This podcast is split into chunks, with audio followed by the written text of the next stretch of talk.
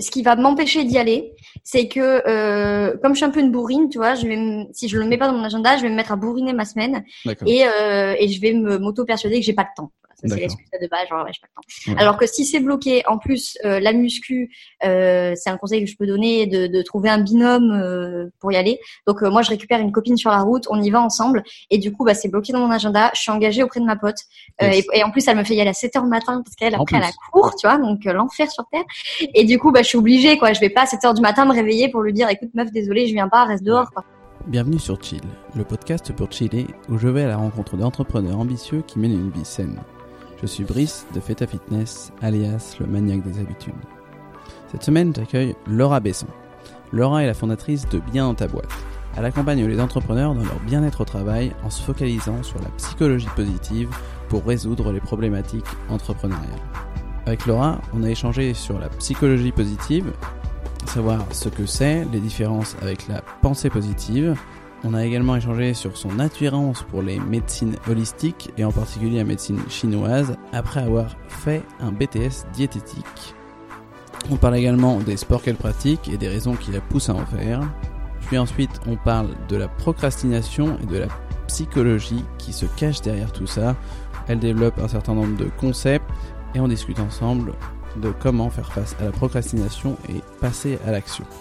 D'ailleurs, en voulant citer l'expérience du chamallow, qui est très connu, je parle de Marshmallow. Je, je crois que j'ai un peu trop regardé How I Met Your Mother, parce que c'est une référence à Marshall, mais bon, c'est pas grave. Ensuite, on aborde également ses routines, et enfin sa passion pour les chevaux. Pensez à laisser un avis sur Apple Podcast, c'est ce qui m'aide le plus. Merci à tous et bonne écoute. Salut Laura je suis très heureux de te recevoir sur le podcast. Merci à toi de m'avoir invité. Alors pour commencer, est-ce que tu peux présenter ton activité pour les auditeurs qui ne te connaîtraient pas? Ouais. Alors moi je m'appelle Laura. Du coup je suis la fondatrice de Bien dans ta boîte et donc concrètement j'accompagne les entrepreneurs dans leur bien-être au travail. Euh, de métier entre guillemets, je suis coach en psychologie positive. Donc, je me suis spécialisée sur ces deux aspects, la psychologie positive et les problématiques entrepreneuriales. Et du coup, Bien dans ta boîte, bah, c'est une grosse partie euh, sur le site euh, de Bien dans ta boîte, du coup, mmh. avec euh, un blog et un podcast, et la partie, bien entendu, du coup, d'accompagnement en coaching. D'accord. Et est-ce que tu peux un petit peu définir ce que c'est la psychologie positive? Oui, grand débat. Alors la psychologie positive, c'est un courant de psychologie euh, qui est né assez récemment. Alors de toute façon, la psychologie, il faut quand même savoir qu'universitairement parlant, c'est pas une, euh, discipline qui est très vieille, euh, ce qui emmène d'ailleurs beaucoup du coup de, de, débats et de points sur lesquels on n'est pas d'accord. Et euh, en tout cas, la psychologie positive, c'est un courant de psychologie et qu'il faut pas entendre au sens littéral de la chose. C'est-à-dire que par psychologie positive, on n'entend pas euh, être positif tout le temps, euh, la vie c'est cool, le truc du hippie. Tu vois. ça c'est évidemment c'est une réflexion que j'ai tout le temps. Donc euh, en fait on va pas entendre positif dans ce sens-là. Euh, c'est même contradictoire, je vais t'expliquer ça après. Mais positif on va dire au sens mathématique entre guillemets de la chose. C'est-à-dire que en gros c'est en, en contestation, si je peux dire ça comme ça, avec la psychologie classique à laquelle on est formé, c'est que au lieu de récupérer les patients ou les coachés quand ils sont euh, à moins 10, moins 5, moins 3 et les ramener par des protocoles et des médicaments à zéro. On veut leur faire développer des compétences positives pour qu'ils passent à plus 2, plus 5, plus 10 et que du coup, euh, bah, la première euh, contrariété, euh, échec dans la vie, etc., ils ne retombent pas systématiquement dans du négatif. Donc il faut plus l'entendre sur ce plan-là. Et euh, pourquoi je dis que c'est contradictoire? Parce que, par exemple, en développement personnel, on parle beaucoup de pensée positive, ces genres de choses. Hmm. Sauf que la psychologie positive, c'est certainement pas être positif tout le temps. Parce qu'être positif tout le temps, par définition, c'est pas être dans l'acceptation émotionnelle. Tu vois, c'est que tu es en lutte émotionnelle sur quelque chose. Et la psychologie positive, par définition, c'est de l'acceptation. Enfin, ça passe en partie par l'acceptation euh, émotionnelle de la chose. Donc, il faut pas le voir du tout sur le sens euh, ouais positif, la vie c'est cool, machin, euh, pas du tout. Les troubadours et compagnie. Non, très bien, mais c'est c'est beaucoup plus clair aussi dans mon esprit parce que je, je, je savais pas trop faire la différence et j'aime beaucoup l'idée de développer des compétences là que tu disais. Mm. Euh, ça me fait penser à ce que ce que moi j'essaie d'enseigner aussi ouais. avec la, la nourriture, enfin et vraiment développer une compétence de bien manger et de, de faire le maximum, mais pareil, de pas être dans la dans dans la, dans la perfection et c'est un peu pareil que d'être 100% dans la pensée positive quoi. Dans tous les Tout cas, dans tous les cas, il y aura des jours où tu, des jours sans, tu n'y arriveras pas à manger ce que tu veux, et puis c'est très bien comme ça, tu vois. D'ailleurs, dans la définition euh, officielle entre guillemets de la psychologie positive, on parle du fonctionnement optimal des individus, des groupes et des institutions. Et du coup, il y a deux choses importantes, c'est que euh, déjà on est sur le fonctionnement optimal et pas sur le fonctionnement maximal. Donc on ne cherche certainement pas à être au maximum tout le temps, etc. On cherche à accompagner les patients et les coachés à fonctionner dans les modalités, enfin à trouver les modalités, pardon, dans lesquelles ils fonctionnent le mieux. Hmm. Donc où il fonctionne de manière optimale. Et la deuxième chose sur cette définition, c'est le caractère non égocentrique de la psychologie positive, qui du coup fonctionne aussi sur la question du groupe et de l'institution, euh, et donc qui va considérer l'individu en inter-individuel et en intra-individuel. Est-ce que tu peux développer un peu là-dessus sur euh, C'est-à-dire qu'on va aussi, par exemple, si tu veux, dans les compétences positives, bon, il en existe une pléthore, hein, je vais pas toutes les citer, mais on sera pas que sur de la compétence intrinsèque. On va être aussi sur, par exemple, l'altruisme, euh, qui va être une compétence du coup dans le dans le social entre guillemets. Tu as toutes les compétences prosociales de toute façon, elle est toute seule. Donc voilà, c'est une psychologie aussi qui considère qu'en gros l'individu pour être dans son fonctionnement optimal de bien-être, justement, ça ne peut pas passer que par lui et ça ne peut pas ne, euh, ne concerner que lui. D'accord. Je suis tout à fait d'accord. Je vais, vais m'y mettre à cette euh, psychologie positive. C'est, c'est très intéressant. Et euh, bon, on en a parlé un petit peu en off, mais tu, j'ai vu que tu avais fait un, un, BTS diététique. Bah, j'aimerais savoir pourquoi en fait tu t'es dirigé vers ça parce que tu m'as dit que c'était après euh, avoir fait ces études de psycho euh, positive. Euh, alors mes études de psy c'était des études de psy générale, hein. mais en fait je suis allée au BTS diète parce que donc comme je t'ai dit moi j'ai fait d'abord de la médecine puis de la bio, donc là on était vraiment sur le corps entre guillemets euh, corps humain euh, très euh, physiologie anatomie biologie etc maths physique tout ça. Après du coup je suis partie en psy où je me suis beaucoup plus retrouvée parce que à mon sens on faisait beaucoup plus d'humains. Mais pour le coup encore j'ai eu de la chance parce que moi j'ai j'ai été formée à la fac de Grenoble qui est une fac de psy très orientée neurosciences etc donc encore on a fait beaucoup de neurologie neuroanatomie, neuropharmacologie, etc. Mais malgré tout, bon, bah, c'est surtout par définition sur la santé mentale. Hein. Euh, donc après, je me suis dit, bon, ok, c'est super cool, mais il, il me manque un truc. Et en fait, si tu veux, moi, je cherchais à faire du lien parce que je comprenais pas comment on pouvait considérer un être humain sans la psyché et comment on pouvait considérer la, la psyché sans le corps humain. Donc après, je suis allée à la nutrition en me disant, je vais arriver à faire du lien. Euh, bon, pas plus que ça finalement, mais enfin pas dans le cursus dans lequel je me suis retrouvée. Et, euh, et c'est pour ça, comme je te disais, qu'aujourd'hui je vais sur des médecines qui, à mon sens, sont beaucoup plus holistiques, parce que moi, ça me paraissait complètement euh, déconnant de, bah, de voilà, de faire de la bio sans faire de la psy, de faire de la psy sans faire de la bio, euh, ça n'avait pas. Oui, tout est lié quoi. Et qu'est-ce que tu, enfin, est-ce que tu peux définir pour les auditeurs ce que tu entends par plus holistique et après qu'est-ce que qu'est-ce qui t'a intéressé du coup comme médecine? Ouais, alors sur la médecine holistique, j'entends une médecine qui, d'une, a une vision beaucoup plus globale.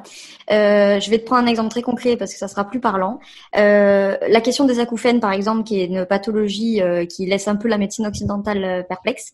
Bah, moi, ce que je peux reprocher, alors médecine occidentale, moi, je veux pas rentrer dans le cliché de dire bah vilain médecin. Ils sont formidables et il y a plein de points sur lesquels ils sont de très loin imbattables.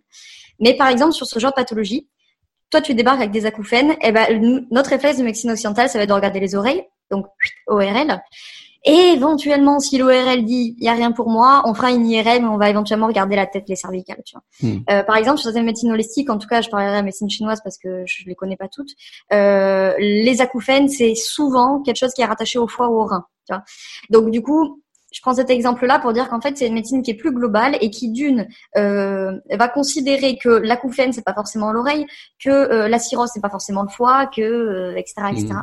Et aussi, et qui qui peut pas, euh, enfin dans laquelle on ne peut pas considérer l'être humain de manière disloquée, avec une vision dualiste que nous avons en médecine occidentale parce qu'elle nous est héritée de Descartes, avec cette fameuse vision dualiste, le corps versus l'esprit, tu vois. Et nous, on a gardé cette, euh, cet héritage, à mon avis, très cartésien. Euh, je pense donc je suis. donc c'est la tête d'un côté, le corps de l'autre. Et à mon avis, on a beaucoup perdu là-dedans dans la compréhension humaine. Et du coup, la médecine, pour répondre à ta deuxième question, vers laquelle en tout cas pour l'instant, je me suis plutôt tournée, c'est la médecine traditionnelle chinoise. Carrément, je suis tout à fait d'accord avec ta, ton, ton analyse. Euh, et qu'est-ce que, enfin, dans les grandes lignes, qu'est-ce que c'est que la médecine euh, chinoise? Bon, dans les grandes lignes, j'ai envie de te dire, c'est de la médecine. Après, c'est que dans les fondements, euh, on on voit pas les choses de la même manière. Je dirais pas qu'on est d'accord sur rien, bien au contraire. Euh, j'ai fait une séance de formation, une session de formation très intéressante avec un thérapeute de médecine chinoise en diététique. Donc lui qui est spécialisé en diététique chinoise et moi je venais plutôt pour la diététique occidentale. Et en fait, on s'est rendu compte qu'on arrivait globalement toujours aux mêmes conclusions, mais pas par les mêmes chemins. tu vois on va dire ça comme ça. Et après, en médecine chinoise, tu as euh, bon un très gros pilier de la médecine chinoise qui, je pense, euh, est assez connu, c'est le fameux yin et yang. Tu vois. Mm. Donc, euh, c'est entre guillemets l'équilibre des forces. Donc, euh, cette idée qu'en fait, tu as ces deux équilibres-là. Donc, le yang, c'est quand même la force plutôt, tu vois, de la chaleur, du feu. En fait, souvent, on prend le, la métaphore de la montagne. Donc le matin, tu as un flanc de la montagne qui est au soleil, donc ça c'est yang, tu vois. Euh, C'est l'énergie, il fait chaud, les animaux sortent, ça bouge, etc. Et de l'autre côté, eh ben, tu as le versant yin. Donc le yin, c'est plutôt froid, c'est plutôt humide, c'est calme. Et euh, ben, au fur et à mesure de la journée, le soleil va passer de l'autre côté et ce qui était yin devient yang et ce qui était yang devient yin. Et donc c'est cette idée qu'en fait tout est en perpétuel changement et tout est en équilibre constant. Sauf que cet équilibre, il peut être rompu pour X ou Y raison et là, ça peut mener à de la pathologie. D'accord, très bien. Bon, maintenant qu'on est parti un peu sur la diététique, euh, on va on va parler un peu de ton alimentation. Et mhm. j'ai j'ai entendu sur un de tes podcasts que tu disais que tu détestais cuisiner. Oui. Ce qui m'a beaucoup surpris. oui, oui, pour une euh, ex-étudiante en diététique, c'est un peu un peu ballot, ouais. Mais mais pourquoi pas? Mais, mais pourquoi, tout d'abord? Mais pourquoi? Euh, bah Alors pourquoi je déteste cuisiner? Sincèrement, euh, je pense qu'il y a une bonne part d'éducation, euh, parce que je viens d'une famille où traditionnellement les hommes ne cuisinent pas et où les femmes cuisinaient parce qu'il fallait cuisiner. Donc déjà, j'ai pas grandi dans une famille où la cuisine c'était super chouette et tout, c'était un peu la corvée pour tout le monde. Donc je pense qu'il y a une part d'éducation, je pense qu'il y a une part de ça m'intéresse pas quoi. Enfin, je, voilà. J'adore bouffer, hein, en revanche, mais euh, il me faut un cuistot. Et du coup, mais et ça, par contre, si tu veux, ça a été aussi un point compliqué en BTS diète parce qu'on a une très grosse partie de cuisine. Euh, je ne m'y attendais pas. Euh, et du coup, les TP de cuisine, ça, ça a été un peu beaucoup, beaucoup, beaucoup ma hantise, quoi. Hmm. C'est marrant et puis après ça, ça se comprend. Il y en a beaucoup qui, qui n'aiment pas cuisiner et et du coup, comment tu fais en fait au quotidien pour euh, pour t'alimenter? Est-ce que t'as as ton chef perso ou Voilà, alors j'ai trouvé un compagnon qui cuisine. C'était dans le critère de sélection. Numéro un, critère numéro un, c'est cuisiner. Voilà. Est-ce que tu cuisines? Euh, Non, alors effectivement, j'ai la chance d'avoir euh, quelqu'un à la maison qui adore cuisiner, donc euh, bon, je me sacrifie bien entendu pour manger ce qu'il fait. Hein. Et euh, non, après je me, enfin, Enfin, c'est pas que je me force, mais si tu veux, moi, j'ai l'avantage, c'est que comme j'ai grandi dans une famille où personne n'aimait cuisiner, je suis pas habituée à manger des trucs de fou. Donc moi, quand je suis toute seule, je me fais du riz et des lentilles, ça me va très très bien, et je peux me régaler avec du riz, des lentilles euh, et de l'huile de cameline et point barre. Tu vois. Donc euh, je fais pas des trucs très compliqués, et euh, deux fois par an, je me pète un délire. Genre, ah ouais, je vais faire des éclairs au chocolat, tu vois, le truc super sympa à faire quoi. voilà. Et puis généralement, je m'y mets. Au bout d'une heure, ça m'a saoulé. et j'entends plus parler pendant six mois. D'accord, mais Ouais, moi je pense que, enfin moi j'aime j'aime euh, j'aime bien cuisiner, mais après j'aime aussi beaucoup cuisiner des choses simples hein, parce que dans dans la vie quotidienne, c'est vrai que quand t'as pas le temps et que t'as pas ouais t'as pas envie de passer deux heures euh, derrière ton derrière les fourneaux, bah tu fais un truc très simple, comme tu dis du riz, des lentilles, euh, tu fais un bout bowl, tu fais des trucs hyper simples. Mais moi c'est quelque chose que j'aime que j'aime bien faire autant que que le déguster. Après il y a des fois t'as as la flemme aussi, hein. Mais ouais, ouais, c'est comme ça quoi. Et hum, est-ce que tu fais attention du coup à ton alimentation? Oui, oui, oui. Euh, alors j'y fais attention parce que bon, bah comme on l'a dit, il y a aussi mon cursus d'études euh, de diététique et de santé au sens large qui fait que je suis assez vigilante quand même mm. euh, d'un point de vue santé. Euh, donc autant santé sur la qualité des aliments que euh, de l'équilibrage entre guillemets des aliments. Euh, je suis assez, enfin je, non, je suis pas assez, je suis très vigilante sur la qualité des aliments. Donc je suis un peu la chieuse qui peut passer 10 minutes à, te taper toutes les étiquettes, tu vois, des produits au magasin. Bon à force je les connais donc je vais vers les produits que je connais. Mais voilà, ça je suis assez je suis assez vigilante. Je mange extrêmement rarement des produits ultra transformés. Tu vois, il n'y a pas de plat préparé chez moi et tout. J'ai pas du tout le réflexe. Après, euh, je mange principalement des céréales, des légumineuses et des légumes. Euh, mhm. je suis pas très fruit, donc euh, bon voilà. Euh, je suis pas viande du tout. Je mange très peu de produits laitiers, à part du fromage de temps en temps, mais ça me file la migraine, donc euh, voilà. Donc en fait, euh, puis il y a une partie de mon régime de médecine chinoise aussi, donc je suis obligée de faire attention. Parce que j'ai des problèmes de foie et donc du coup je peux pas manger. Voilà, si je m'amuse à bouffer euh, du sucre, de la viande, du fromage, euh, ouais, ça, ça va pas du tout. Je te, je te rejoins, je te, je te rejoins sur les étiquettes. C'est vrai que maintenant que j'y pense, j'aime, je regarde presque toutes les étiquettes au supermarché et les gens doivent se dire mais qu'est-ce qu'il fait ce, ce mec? Mais mais moi en fait c'est quelque chose que j'aime bien. C'est je, je, ça doit être une curieuse habitude que j'ai, c'est d'être euh, derrière à regarder les étiquettes et dire ah non là franchement euh, c'est des salauds ouais, ouais ouais. Non mais faut enfin c'est vrai que tu vois tu as des produits euh, puis t'as des produits un peu traîtres qui sont mm. euh, genre healthy food machin et puis quand tu retournes le paquet tu as le premier ingrédient c'est du sucre ouais ouais ouais carrément. C'est c'est carrément ça. Le marketing est bien fait hein, donc c'est ça. Et qu'est-ce que enfin tu, tu parlais là du coup tu faisais le lien avec la médecine chinoise tu disais qu'il y avait un régime un peu euh, et euh, que tu t'étais, enfin, ce que je comprends, c'est que tu t'es intéressé aussi à ça parce que tu as eu des, des problèmes aussi de, de foi, non? Ouais, ouais. En fait, si tu veux, pour te refaire l'historique en deux minutes, parce que sinon c'est très long, euh, j'ai toujours eu le, le, foie un peu capricieux, cette famille. Mais euh, après ma première année de médecine, euh, c'est un peu parti en cacahuète. Et du coup, euh, ils m'ont collé trois semaines sous morphine et tout, tu vois, un truc sympa. Et, euh, et, en fait, j'ai fini chez un énième médecin parce qu'il comprenait pas ce que j'avais, qui m'a dit mais qu'est-ce que vous avez foutu ces derniers mois pour être dans cet état? Et je lui ai dit bah j'ai fait médecine. Et il m'a dit ah bah ma pas vous en avez pour dix ans. Et euh, je n'imaginais pas à quel point il avait raison. et du coup, après, ça a été euh, des années de médecin en médecin. Enfin bon, ceux qui ont de ce genre de pathologie chronique euh, savent ce que c'est, ou t'es ballotté de spécialiste en hmm. spécialiste. bref. Et euh, bah, c'est aussi comme ça que je suis arrivée à la médecine chinoise, euh, parce que ça a été à un moment donné les, les seuls interlocuteurs qui m'ont aidé, et du coup notamment sur les problématiques de foie. Et donc le thérapeute de médecine chinoise qui me suit m'a prescrit entre guillemets un régime pour mon foie que j'ai énormément de mal à tenir parce qu'il est assez strict et que je suis extrêmement gourmande, donc c'est un peu compliqué. Mais dans les faits, effectivement, j'ai un un régime entre guillemets à suivre ou en tout cas disons que j'en garde au moins les grands principes pour m'éviter euh, que ça me tape des migraines et des insomnies. D'accord.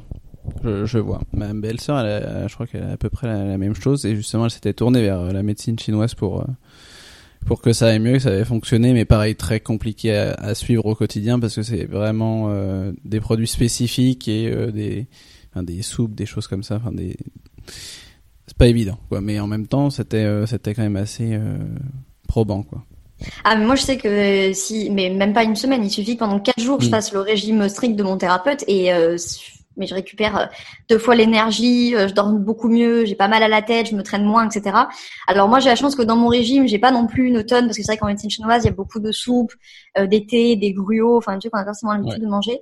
Alors moi il y a les fleurs de chrysanthème que je consomme beaucoup parce que pour le foie c'est très utile. Donc ça c'est pas compliqué à consommer, c'est un peu plus chiant à trouver. mais euh, bon, euh, moi je vis en ville donc j'ai plus facilité à le trouver. Après voilà, j'ai pas forcément des trucs complètement alambiqués, mais c'est plus que d'un point de vue social c'est compliqué, tu vois, parce que euh, pas de dessert, légumineuses, légumes, rien de cru, rien de froid, pas de sucre, pas de produits laitiers, pas de viande, pas de machin. Enfin bon, donc si tu veux dans la vie sociale, enfin même pas vie sociale, juste dans ta vie de couple, c'est compliqué quoi. Hmm.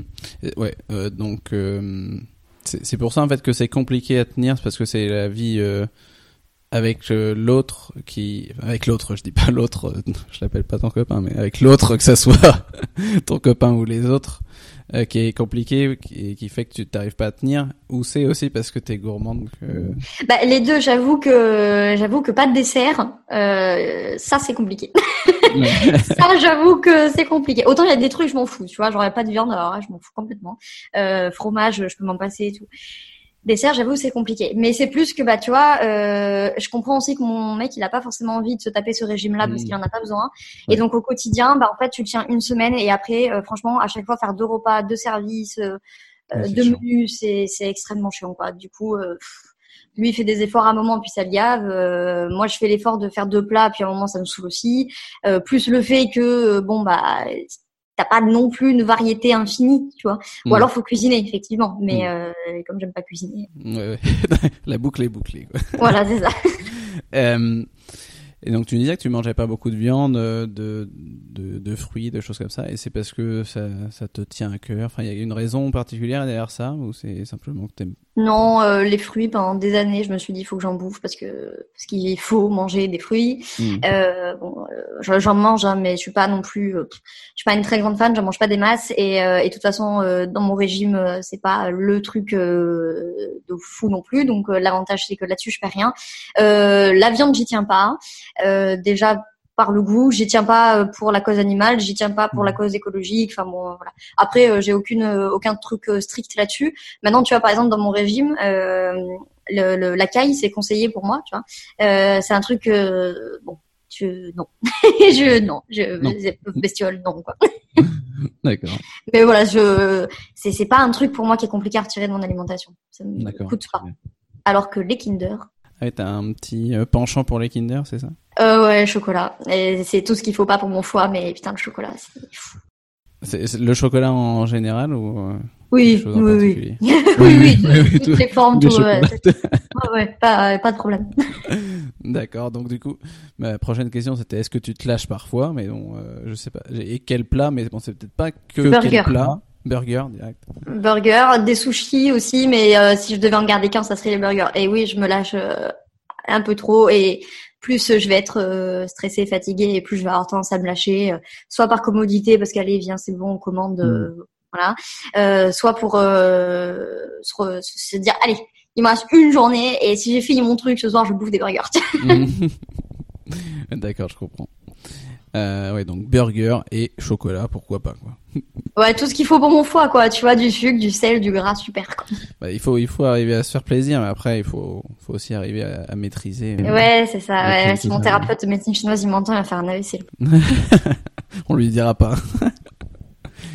bon, d'accord. Si on passe maintenant à, au sport que tu pratiques.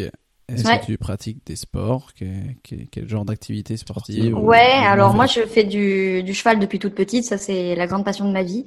C'est pas celui que je pratique le plus depuis que je vis en ville parce que c'est pas évident. Euh, du tennis, euh, là aussi moins souvent qu'avant, mais euh, dès que je peux, euh, je vais louer un cours de tennis et, et j'enrôle des copains pour euh, venir jouer avec moi. J'en ai fait en compétition quelques années, mais ça j'en fais plus. Euh, je fais de la muscu en salle euh, au moins une ou deux fois par semaine, j'essaye. Euh, du yoga à la maison et en cours de temps en temps. Euh, alors de la danse entre guillemets, alors c'est pas de la danse au sens euh, du cours, c'est plus euh, euh, je me défoule toute seule chez moi pour évacuer. Et euh, ma dernière obsession en date, c'est la boxe. Donc je me mets à la boxe là. D'accord, mais ça fait beau- beaucoup d'activités du coup. Mais c'est à quelle fréquence là? Tu nous as dit pour la musculation, mais pour les autres, tu, tu dirais que c'est à quelle fréquence? Euh, disons qu'on va dire une semaine classique, ça va être euh, alors la salle au moins une fois, deux quand j'y arrive, c'est vraiment top. Euh, le yoga, ça dépend vraiment des moments. Autant j'arrive à le faire quatre cinq fois, autant euh, en ce moment je suis plus à deux. Tu vois. Euh, la boxe, euh, en fait, ce qui est compliqué à te répondre, c'est que à la maison, je vais le faire beaucoup plus, tu vois. Par exemple, euh, boxe à la maison, euh, je veux dire, tu mets une paire de gants, un sac de frappe, même un petit truc, euh, forcément un truc de compète, tu vois. Euh, je peux faire ça euh, une demi-heure par jour, ça me prend pas un temps de fou. Après, aller en cours euh, une fois par semaine, voilà. Hum, Donc on va dire que il faut au moins chaque jour que j'ai au moins 10 ou 15 minutes à me défouler sur quelque chose. Ok, d'accord. Et donc pourquoi tu fais ça? Pour te défouler ou t'as d'autres choses derrière euh. Euh, alors l'équitation, ça je n'ai aucune explication, c'est extrêmement viscéral. Euh, ça, je faisais du, du cheval sur la coudoir du fauteuil de mon papy euh, quand j'étais petite, donc je ne sais pas d'où ça me vient. Surtout qu'il n'y a pas beaucoup de cavaliers dans la famille, donc euh, je sais pas d'où ça vient.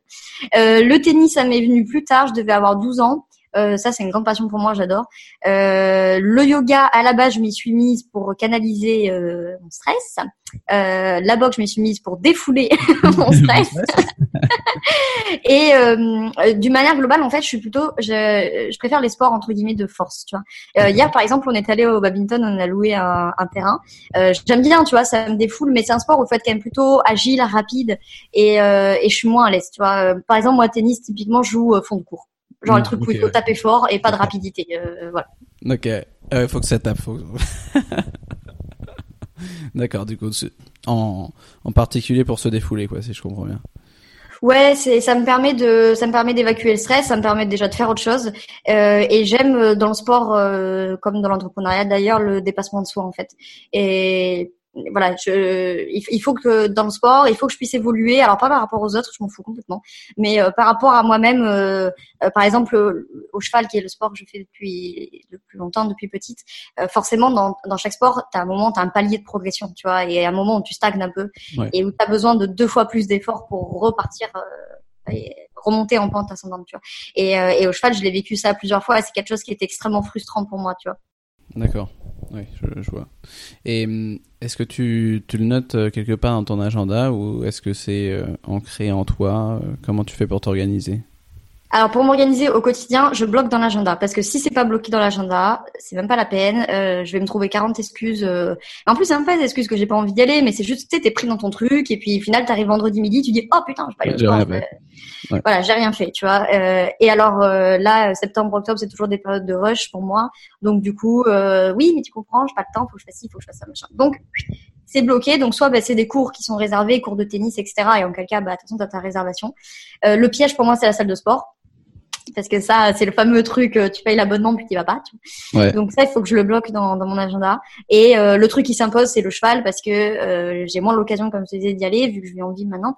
Et, et, du coup, les fois où je peux y aller, bah ça s'impose de fait. Et comme ça, c'est la passion de ma vie. vous pouvez tous crever, je m'en fous, je vais au cheval. Tu vois je m'en fous, c'est c'est même pas la peine de bloquer dans l'agenda, ça passe en priorité quoi. Comme on dit, c'est ton dada. Oui. Gros jeu de mots. Bonne blague, bonne blague.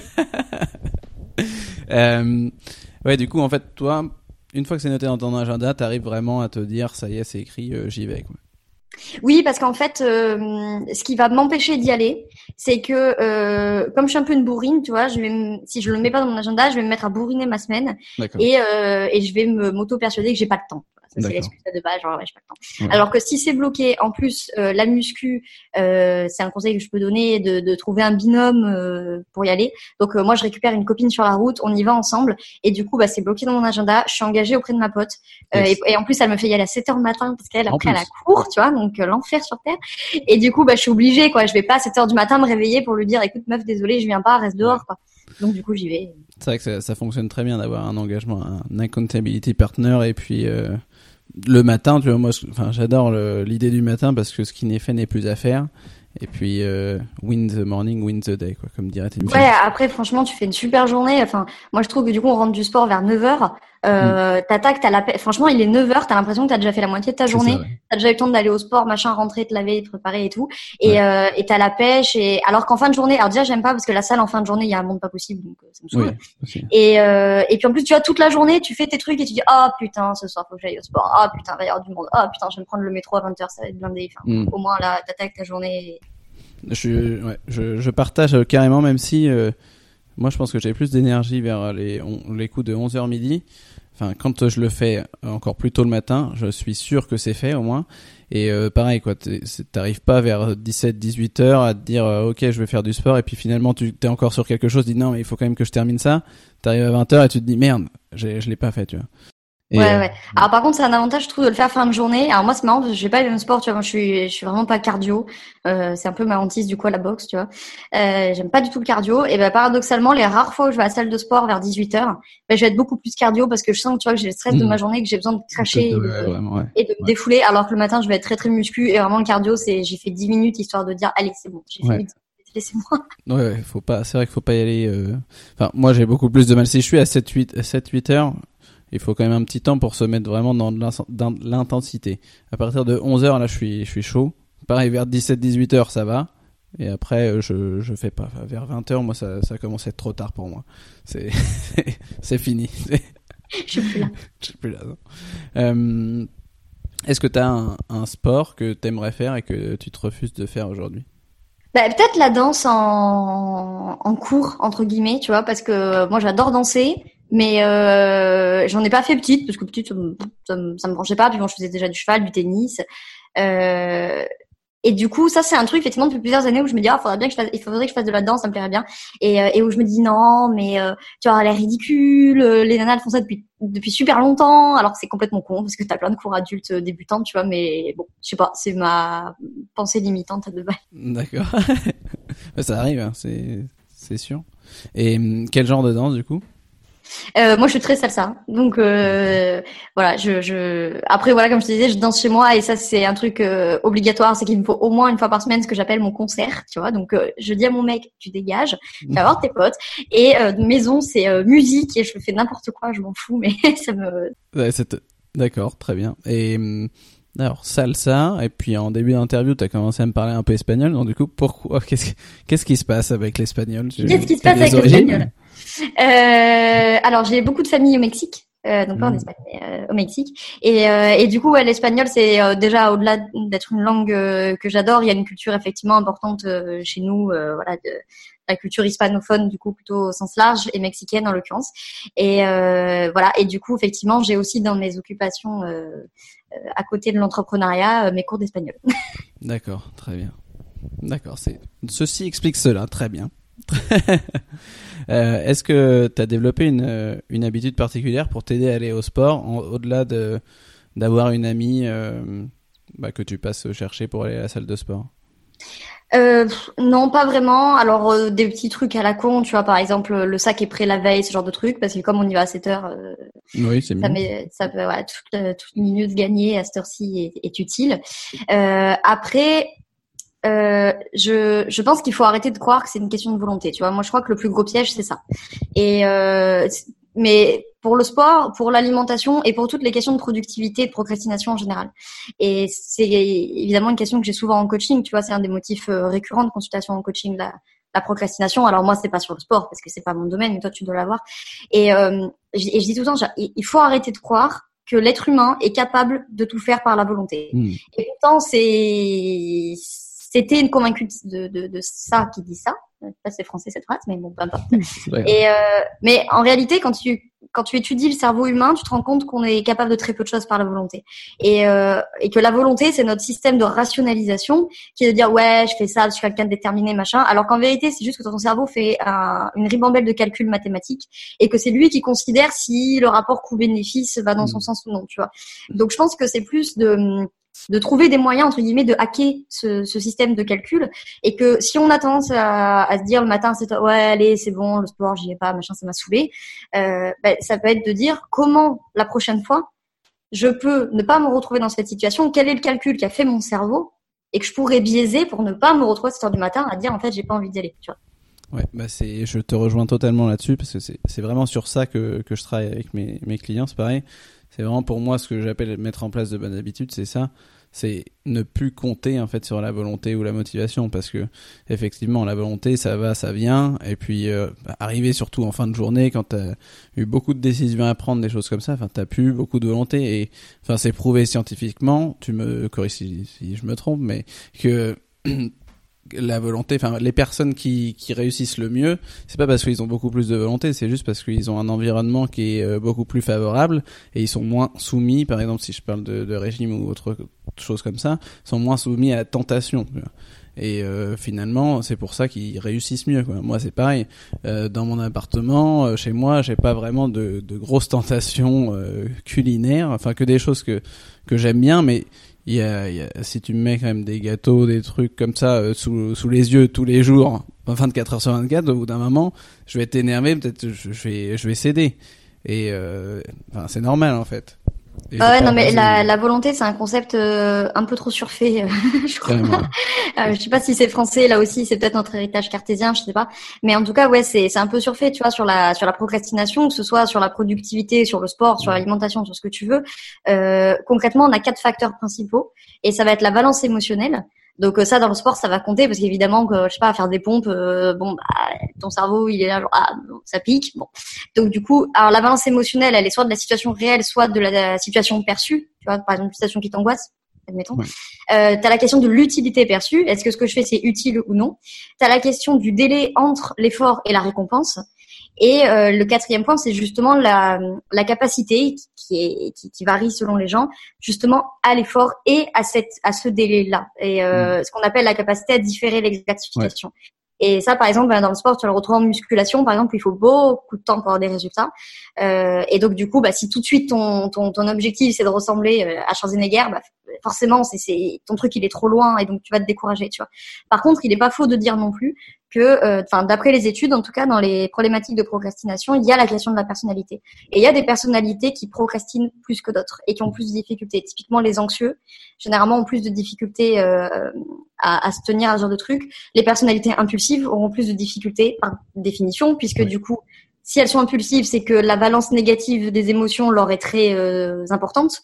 Donc du coup, bah, si la balance est négative, tu as plus de chances de laisser tomber. Enfin bref, voilà. Donc il y a quand même une part de personnalité, mais en tout cas, je suis d'accord que c'est une mauvaise idée de se dire allez, je me mets au sport, je vais y aller euh, tous les mercredis euh, parce que j'ai envie d'y aller. Ouais, non mais ça tu vas avoir envie. tant qu'il neige pas, tant qu'il pleut pas, tant que t'es pas fatigué, tant que machin. C'est vrai, tout à fait. Ça va, ça va fonctionner. Ça peut fonctionner quelques semaines, mais derrière tu pourras pas. Euh, enfin, c'est pas possible quoi. Mais bon, c'est pourtant quelque chose qui est classique. Après, je blâme personne parce que moi, moi le premier, hein, je suis pareil sur d'autres domaines de ma vie. Hein, euh, dans tous les cas, on, a en fait genre psychologiquement cette envie de raccourci et comme, euh, je, je crois aussi avoir lu que, enfin, on a vraiment notre cerveau, il est fait pour euh, pour avoir une gratification immédiate. Donc c'est vraiment compliqué d'avoir, enfin de se projeter à long terme. Euh, et comme tu disais, il y a des personnalités qui sont euh, plus enclines à, le faire que d'autres. Et c'est un peu avec le test du marshmallow là ça me fait penser à ça. C'est pareil pour euh, déterminer si tu vas avoir assez de volonté pour refuser le marshmallow pour en avoir deux, etc. Et, et là tu vois si vraiment la personne est réussira. Je crois dans la vie c'était un truc comme ça. Euh. Bah, en tout cas, il y a effectivement un facteur en psycho qu'on appelle la capacité à différer la gratification. Et tu as des personnes qui sont plus ou moins naturellement capables de faire ça. Mais quoi qu'il en soit, pour tout être humain, il est vrai que le cerveau cherche euh, la récompense la plus immédiate possible à un comportement. Mm. Et euh, on n'est pas naturellement entre guillemets conçu pour dire ouais ouais je fais un truc maintenant, ça aura une répercussion dans 10 mm. ans. Oui, ça, oui carrément. Non. Si tu es capable de faire ça, c'est parce qu'il y a d'autres aspects euh, tu vois, où ton cerveau dit bon, ok, ce point-là il m'emmerde, mais le calcul reste quand en faveur du comportement, donc je vais le faire. Tu vois. Hmm. Ouais, moi c'est ce que j'essaie de de faire aussi avec mes clients, c'est-à-dire que tu as un objectif à long terme, mais il faut que tu arrives à court terme à avoir euh, vraiment une notion de plaisir juste après avoir fait l'action, justement pour mettre en place une, une habitude et que vraiment que tu retires une satisfaction immédiate, même si c'est pas celle que tu veux euh, à long terme, mais que Enfin, tu, sinon, tu y arriveras pas si tu te fais, tu te dis, ça me fait chier à chaque fois que je fais ça. Tu fais que aller dans le mauvais sens, quoi. Donc, il faut vraiment que tu t'ancres euh, cette habitude avec euh, une bonne. Euh... Bah, c'est, c'est entre guillemets un bête conditionnement euh, à la récompense et il faut le faire parce qu'à l'inverse, tu vois, tu peux avoir, ça c'est quelque chose qui est assez pervers entre guillemets dans le fonctionnement cérébral, c'est que tu peux avoir un paquet de conditionnements positifs à faire des choses à la con, tu vois. Euh, Si par exemple euh, bon, je sais pas pourquoi aller au sport ça t'angoisserait, mais admettons, tu vois. Euh, aller à la salle de sport ça t'angoisse parce que il euh, y a plein de gens super musclés et toi t'as pas beaucoup d'estime de toi et tu te dis oh, on va me juger tout, tu vois. si tu vas, tu dis allez je vais au sport et qu'au moment d'y aller tu t'es plein de rumination, d'angoisse et que tu laisses tomber, ça c'est un conditionnement positif. Mmh. Alors pas positif au sens c'est cool encore une fois, mais positif au sens où ton cerveau ce qui va se dire c'est on a évité le pire pour aujourd'hui. Et donc la fois d'après, quand tu vas vouloir y aller, tout ça va dire ah, attends, attends. la dernière fois, j'ai trouvé une super solution là qui m'a sauvé la vie, donc euh, non non, cette fois on va pas retourner. Et du coup, bah, dans tous les phénomènes de procrastination, sport, alimentation, entrepreneuriat, ce que tu veux, tu peux avoir du conditionnement positif. Par exemple, on s'est rendu compte que euh, tu as plein de gens qui euh, qui attendent de la dernière minute pour faire leur boulot, donc ils procrastinent, tu vois. Mmh. Mais en fait, et euh, y a, t'as une espèce de shoot d'adrénaline hein, quand tu fais le travail au dernier moment parce que justement le délai entre ton travail et ta récompense il est hyper court. Et du coup, bah ça, ça va conditionner le cerveau à dire en fait, je vais faire les choses à la dernière minute. Donc en fait, tu peux sans le vouloir, tu vas te conditionner à faire un truc qui te fait chier. Oui, carrément. Et puis ça, quand tu fais ça, en fait, tu renforces euh, encore en plus ton identité de procrastinateur et tout ça, en fait. Parce que chaque euh, décision que tu prends, ça renforce ton, ton identité et celle que tu veux être ou pas, quoi.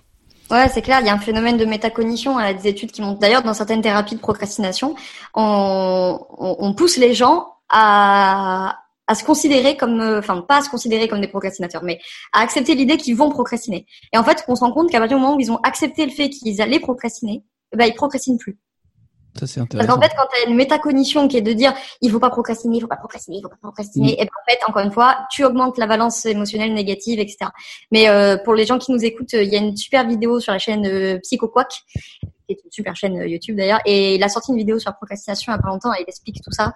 Et c'est très intéressant. Je mettrai le lien parce que ça m'intéresse aussi de, de regarder ça. C'est des sujets qui m'intéressent beaucoup parce que c'est, enfin c'est, quand on, enfin, parle de, peu importe de, de perte de poids, d'alimentation, de, bien-être, euh, ou toi de, coacher des entrepreneurs, enfin c'est, c'est tout ce qui est euh, psychologique, c'est très intéressant parce que, ça, ça va pas sans, sans quoi.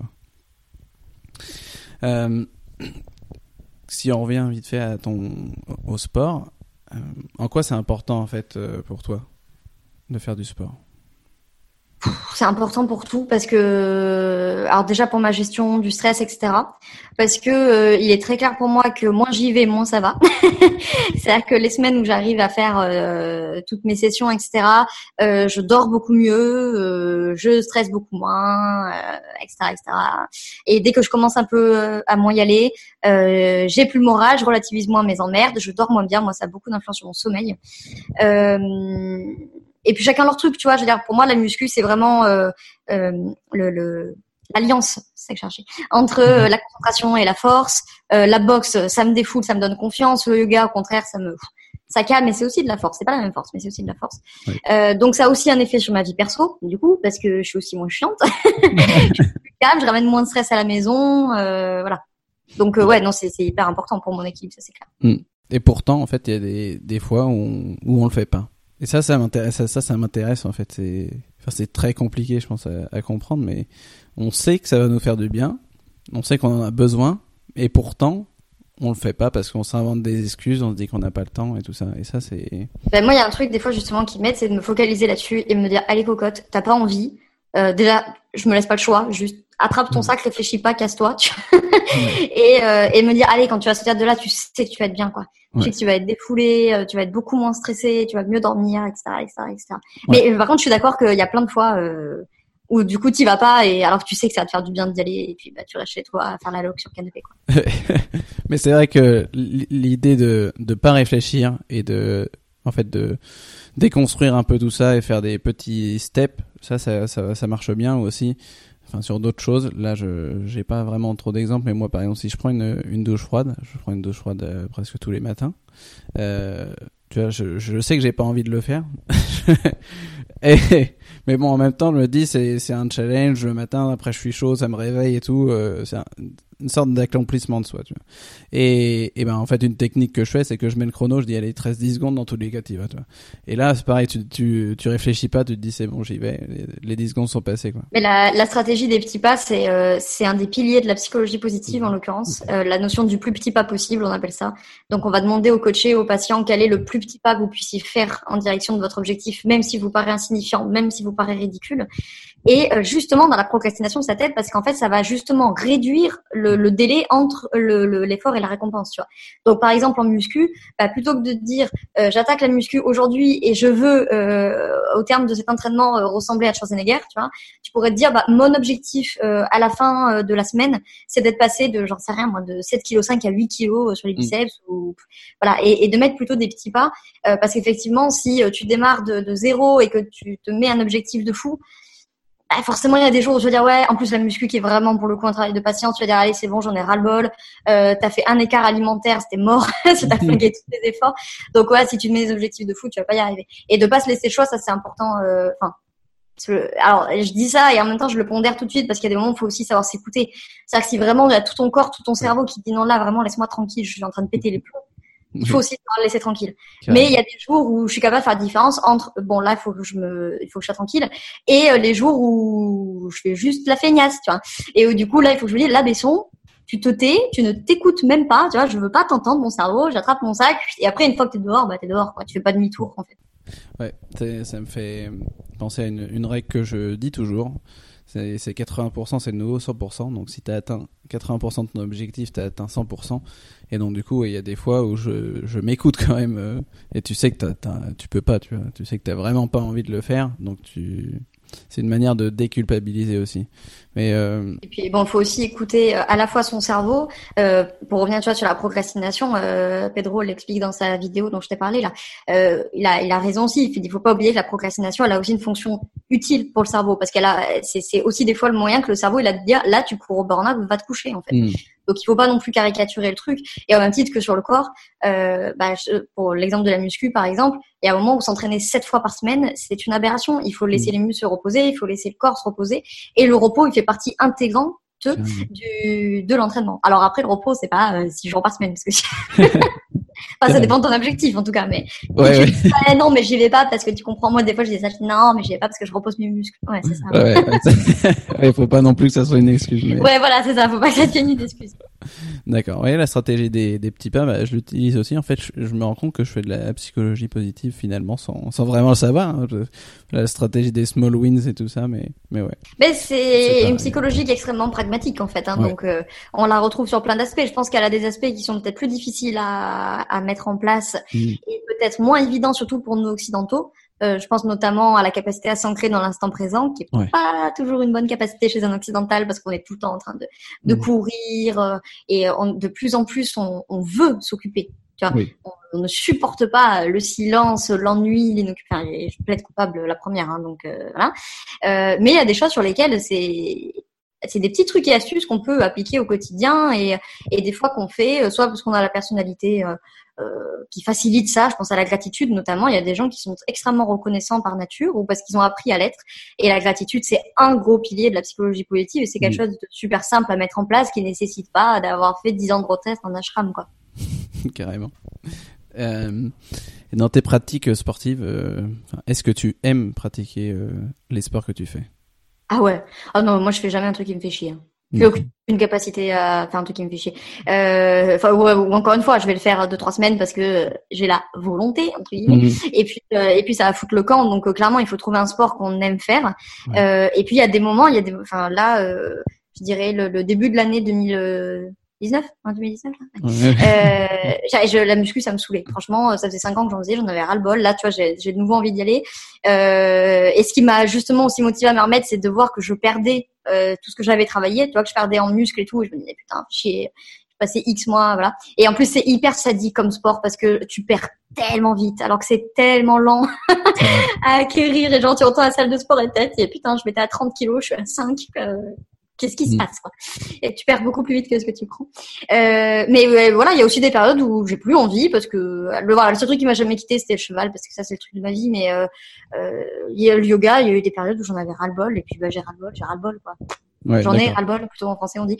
Euh, et puis voilà, et si j'ai pas envie, bah c'est peut-être aussi à ce moment-là que mon corps il me dit euh, là j'ai besoin d'autre chose, j'ai peut-être besoin de plus de force ou j'ai peut-être besoin d'un truc qui me défoule plus que du yoga ou j'ai fait une overdose et puis euh, et puis ça reviendra quoi. Très bien.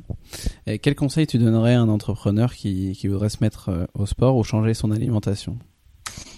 Euh, ouais, alors euh, sur le sport, comme je te disais, euh, avoir un, un, un binôme, euh, ça, je pense que c'est un, un, bon truc, enfin un binôme ou un groupe, un peu importe, mais pour se motiver, ça permet aussi d'avoir une espèce d'obligation entre guillemets, euh, faire un sport qu'on aime, hein, comme on vient de le dire, mmh. euh, et, et, pas faire le sport. Alors moi, j'ai toujours eu soit le, alors, le sport à la mode, c'est-à-dire en ce moment fitness, crossfit et yoga. Donc, je veux dire, à un moment, si t'aimes pas le crossfit, bah, fais pas du crossfit. Mmh. C'est pas parce que Thibaut InShape, il fait du crossfit qu'il faut tout le monde faire ça, tu vois. Euh, premièrement. Et euh, deuxièmement, sinon, c'était les sports à faire entre guillemets. Je pense à la course à pied notamment, qui est toujours le truc il faut aller courir, faut aller courir. Moi, j'ai essayé toute ma vie de courir. Franchement, je suis nulle à chier en course à pied. J'aime pas ça. Euh, j'ai essayé parce que j'ai un frère marathonien, donc je me suis dit il va y avoir un truc dans les gènes entre lui et moi, mais pas du tout. lui, il fait que des sports d'endurance, du vélo, euh, de la course à pied. Moi, ça me saoule. Donc, faire un sport qu'on aime, mais pas le sport à la mode ou le sport qu'il faut faire entre guillemets. Euh, comme je disais, euh, arrêtez de croire que c'est de la volonté. Euh, c'est pas de la volonté. À la limite, la volonté, ça permet de démarrer, tu vois, mais euh, je crois que c'est Yeza qui disait ça d'ailleurs dans ton podcast. Mm. Euh, et je suis absolument d'accord avec ça. Et sur le plan alimentaire, alors ça, je sais que c'est pas facile, mais bien se renseigner. Et ça, je sais que c'est pas ça parce qu'on entend vraiment euh, tout et n'importe quoi, euh, avec plein de choses qui se contredisent. Donc, je sais que franchement, c'est pas évident. Mais euh, bien se renseigner. Éventuellement, si on n'a pas envie de se faire chier à se taper 45 heures de vidéos YouTube ou je ne sais quoi, eh ben, c'est se référer à un professionnel de santé en qui on a confiance, que ce soit de la médecine occidentale, ayurvédique, chinoise, ce que vous voulez, je m'en fous. Mais et trouver un régime alimentaire qui nous convienne à nous et ne pas rentrer dans un truc de restriction. Et là encore, attention avec les modes, genre voilà, de, il faut manger ça parce que c'est à la mode, il faut pas manger ça parce que c'est à la mode, on s'en fout de la mode. Ouais, ouais c'est vrai. T'as raison de, de, de, dire qu'il faut faire attention à, aux modes parce que on est vachement attiré par la nouveauté. Enfin, moi le premier. et il y a beaucoup de enfin ça va être des nouveaux régimes, des trucs comme ça qui vont interdire des aliments et finalement en fait ça sert à rien quoi. Après, il faut, je pense qu'il faut prendre un peu de, de tout et, et, faire ce qu'on aime. Après, t'as as toujours des, des grands principes quand même qui sont pas compliqués à comprendre. Que, que si tu manges hyper transformé euh, et que tu manges pas de légumes et tout ça, bon bah ça va pas fonctionner pour toi. Et que si tu manges beaucoup de légumes, euh, des aliments qui sont non transformés euh, et que tu as assez de, de, protéines et tout ça, euh, ça, ça va fonctionner quoi. Ouais, mais c'est c'est comme tu dis, c'est à la fois il y a quelques grands principes qui je sais pas si ça tombe sous le sens, mais en tout cas qu'on répète. Alors après, je pense que toi, toi, moi, on, est sensibilisé, donc on a l'impression qu'on le répète tout le temps. Mais tu vois, une fois en consultation à l'hôpital, j'ai maman qui vient avec un petit, petit bébé, hein, 6 ou 7 mois le petit, hein, et euh, il avait les gencives toutes euh, nécrosées. Et euh, le dentiste est resté un peu euh, sceptique, quoi. Et en fait, dans la consultation, on se rend compte avec ma maîtresse de stage qu'en fait, la maman lui donne du coca dans le biberon pour le calmer. Ah Donc tu vois, le petit, il a 7 mois et il est shooté à un ou deux biberons de coca. Et toi, tu te dis, mais putain, mais c'est pas possible. Qu'est-ce que tu fais? Et en fait, bah, des choses qui pour nous paraissent évidentes parce qu'en fait, on l'a étudié, parce qu'on le répète toute la journée. Bah, c'est pas forcément évident pour tout le monde. Et effectivement, il y a des règles de base, effectivement, de manger le moins transformé possible, voire pas du tout si c'est possible. Après, je sais que des fois c'est compliqué. Et euh, favoriser bah, tous les, les aliments euh, bruts, euh, les légumes bien entendu. moi, je dirais plutôt effectivement voilà céréales, légumineuses, donc le riz, lentilles, fèves, ce que vous voulez. limiter les sucres, etc., etc. Mais bon, tu vois, le problème c'est que tu as des modes. Dans les années 80, on a fait du gras l'ennemi public mmh. numéro un. Donc moi, quand j'étais en diète à l'hôpital, il a fallu refaire tout d'explications pour dire bah non il y a gras et gras en fait quoi. Il y a un moment euh, tu as des graisses saturées, tu as des graisses insaturées, donc euh, non, l'huile de colza, vous pouvez la prendre, l'huile d'olive, vous pouvez la prendre, euh, l'avocat, vous pouvez le prendre, mais pareil, quand je dis avocat, je dis pas de céder à la mode et de bouffer 14 avocats par jour avec des œufs mollets, quoi.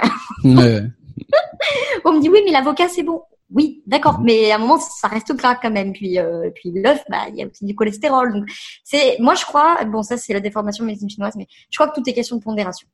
Moi je crois que quand on mange avec pondération, un peu de tout, euh, sauf si il euh, y a des, des, des, revendications idéologiques et ou religieuses ou des contre-indications médicales, bien entendu. Mais sinon, si tu manges un peu de tout, avec en priorité des aliments bruts, euh, légumes, céréales, légumineuses, il n'y a pas de raison que ça tourne mal. Quoi. Mm. Avec le c'est avec pondération et non modération. Non, mais c'est enfin parce que je veux dire à l'inverse, les légumes c'est très bon, mais je veux dire à un moment si tu nourris que de courgettes et de concombres. Oui, ça va pas aller. C'est pas terrible. C'est pas assez. À l'inverse, euh, ça c'est un truc tu vois qui, laisse sceptique la cartésienne en moi. Euh, mon thérapeute de médecine chinoise, en l'occurrence, pendant dix ans, il ne s'est nourri que de riz que de riz et thé vert, tu vois. Et, euh, et ça a interpellé évidemment des médecins qui lui ont fait passer des scanners, des IRM, des prises de sang, etc. En disant mais c'est pas possible. Euh, tu peux... Forcément, le mec il est carencé, tu vois. Et en fait, pas du tout. Non. Il n'était pas carencé. Donc c'est vrai que ça, ça moi ça m'échappe. Hein. Formel médecine occidentale, ça m'échappe. Mais euh, il y a aussi des, des, des personnes qui pensent qu'à partir du moment où, euh, enfin, lui il serait là, il dirait du moment qu'énergétiquement euh, tout fonctionne, que le feu digestif, comme on dit en médecine chinoise, est suffisant et que les fonctions énergétiques sont équilibrées, euh, le corps il, s'adapte en fait. Il a des capacités à s'auto-soigner en réalité. Hein. Mais ah, par contre, il peut y avoir des déséquilibres, des déséquilibres pardon, euh, biochimiques ou énergétiques ou psychiques, bien entendu. Et là, ça peut foutre le bazar. Effectivement. D'accord. Si on passe maintenant à tes routines, est-ce que tu as des routines? alors, euh, alors ça c'est la question quand tu, tu me les as envoyés où je me suis dit bon, est-ce que je fais genre euh, morning routine, tu vois Donc non, euh, je vais pas faire genre. Euh, j'ai essayé plein de fois parce que ça aussi c'est le genre de truc à la mode. Tu vois. Euh, comme la bouffe et le sport, ça a été la mode, mon nicotine, machin. Donc pas du tout. alors dans les faits, en fait, je fais 99% du temps la même chose, mais je le fais pas parce qu'il faut le faire. Tu vois. c'est juste que je le fais parce qu'en fait, le premier truc que je fais en me levant, bon à part boire un verre d'eau, pipi, machin, c'est bouffer. Parce que moi, tant que j'ai pas mangé, il peut rien se passer. Tu vois. Il y a des gens, c'est le café, moi, je mange Donc, en fait, la routine le matin, c'est manger euh, devant les actualités politiques, en l'occurrence, et, euh, et, après, je me mets en route. Mais il me faut euh, au moins une demi-heure tranquille. Euh, en plus, à, à, la maison, je suis toujours la première à me lever, donc c'est le moment calme. Je veux pas de mail, vous ne m'appelez pas. je mange, je regarde les actualités politiques, je rattrape les émissions que j'ai loupées, etc et après je m'en Donc j'ai une routine entre guillemets par défaut, mais euh, je l'ai pas instaurée euh, pour ça. Non, mais c'est une c'est une routine, c'est c'est très intéressant. T'as raison hein, de signaler que enfin il n'y a pas besoin d'avoir une morning à la, à la enfin une morning routine euh, comme euh, Miracle Morning et des choses comme ça. Du moment que je pense que tu as un temps pour toi, c'est c'est déjà très important. Quoi. Ouais, moi c'est ça que je trouve important. Enfin moi il y a un truc que j'ai jamais supporté. déjà à la fac je me faisais moquer pour ça, enfin gentiment, mais moi je suis capable de me lever une heure et demie plus tôt pour pas stresser. Je préfère perdre une heure de sommeil que de me réveiller dix minutes avant et être en panique, vite, vite, je m'habille, machin, ça, je, attaquer la journée comme ça, je supporte pas. Du coup, moi, ce qui est vraiment important pour moi, c'est d'avoir le temps euh, moi, je suis plutôt diesel, hein, tu vois. Donc, euh, après, une fois que je suis partie, par contre, après c'est mort, tu vois. Je sais plus m'arrêter. Mais euh, le matin, il me faut le temps, tranquille, un thé, le petit déj, les actus, etc., etc. Et après, après, je suis lancée. Mais c'est vrai que tout ce qui est morning routine, etc., ça, je, je comprends hein, tout à fait l'intérêt et je sous-estime pas les effets. Et d'un autre côté, ça me pose question parce que tu vois, moi, dans le travail que je fais, tout est objectivé, tout est normé, tout est cadré, tout est performé, tout est mesuré. Et je me dis, si dans ma vie perso, je fais ça aussi, je vais péter une quille. Hein. enfin, moi, perso, je peux pas euh, tout standardiser, tout mesurer, tout machin. Je, je, je, non, c'est pas pour moi. ça me, ça me fait pas, pas, pas pour l'instant en tout cas. Ouais, carrément. Moi, c'est, c'est plutôt pour moi, tu vois. Inversement, tu vois, si je, là, quand je suis rentré sur Paris, j'ai passé 2-3 mois à me dire, allez, on va essayer de, de faire un peu plus d'écouter son corps et de d'être un peu moins organisé, moins strict sur ce que je fais euh, le matin et des choses comme ça. Et vraiment, j'arrivais pas quoi. C'est vraiment, euh, j'arrivais pas à être productif derrière quoi. Et, j'étais frustré derrière. Je me disais mais j'ai rien fait de bien et tout ça, tu vois. Et de remettre un cadre, moi, il me faut vraiment que ça soit cadré euh, et que je puisse euh, enfin que ça soit euh, ouais routinier quoi limite mais en fait dans la routine ce que j'aime bien c'est que tu as un cadre et après je trouve que tu peux jouer avec et que tu peux être un peu plus flexible. C'est-à-dire que si tu te dis je dois faire du sport le matin tu vas pas faire automatiquement le même les mêmes exercices le matin. Tu peux faire un coup du yoga tu peux faire d'autres choses derrière. Tu vois c'est vraiment d'avoir des des blocs qui sont euh, plutôt défini. Et derrière après je fais ce que, je veux dedans. Mais c'est très important en tout cas comme tu comme toi d'ailleurs de prendre du temps avant de commencer ma journée. Moi je peux pas non plus euh, euh, me lever dix minutes plus tard travailler. Ça c'est impossible. C'est vraiment une demi-heure c'est c'est déjà pas beaucoup tu vois. Après, je pense qu'il y a aussi peut-être une partie euh, euh, d'éducation et de vie. Moi, je sais qu'avec ma vie, c'est compliqué pour moi d'avoir des routines le matin euh, ou le soir parce qu'en fait, j'ai jamais une journée qui ressemble à l'autre. Euh, tu vois, ce matin, j'étais chez moi. Demain matin, je suis en coaching. Mercredi matin, je donne un cours. Euh, jeudi matin, je suis en coaching à 5h30 du mat. vendredi matin, je prends le train. Enfin bon, moi, si je mets des routines, c'est c'est vraiment la merde. Et, et le soir, pareil, un coup, un coup, je suis à la maison, un coup, je suis en networking, un coup, je vois des copains. Donc, je suis pas très voilà. Et, et j'ai une famille d'entrepreneurs avec qui du coup a eu ces problématiques là aussi. Donc on n'a pas eu l'habitude de ça parce que mes parents ils rentraient euh, à 19h comme à 21h, euh, ils partaient à 7h comme à 9. Bon donc euh, hmm. je pense que j'ai plutôt l'habitude d'improviser. un coaching à 5h30. C'est, Ouais, bah en fait le coaching il attaque, bah c'est QFD, le coaching attaque à 7h. je me lève une heure et demie avant. bon, le, enfin le réveil c'est à 5h30, mais me lève déjà. Euh, ça pareil, avant, euh, je sais pas comment je faisais, fut, fut un temps, je, ça sonnait, tac, je me levais, tu vois. Maintenant, il faut, là, deux minutes, tu vois. Euh, et après, bah, ça me laisse environ une heure pour me lever, puis surtout à cette heure-ci, hein. euh, me lever, euh, manger, euh, me réveiller. Et puis en plus, j'ai pas envie d'attaquer un coaching avec la tête c'est pas possible. Quoi. Donc du coup, pareil, je me laisse une heure.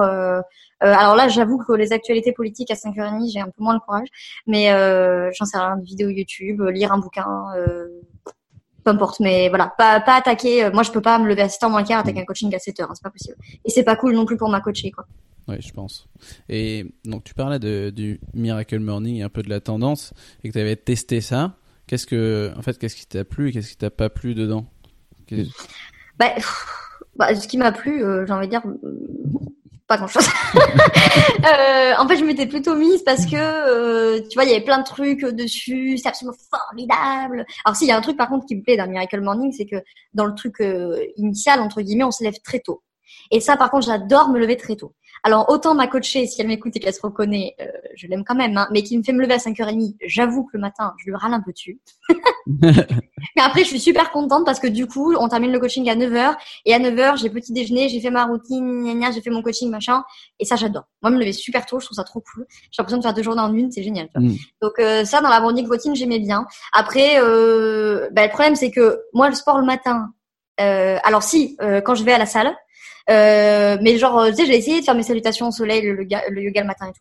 C'est insupportable, t'es hyper raide, t'as mal partout, tu peux rien faire. Bon, donc ça, ça m'a saoulé.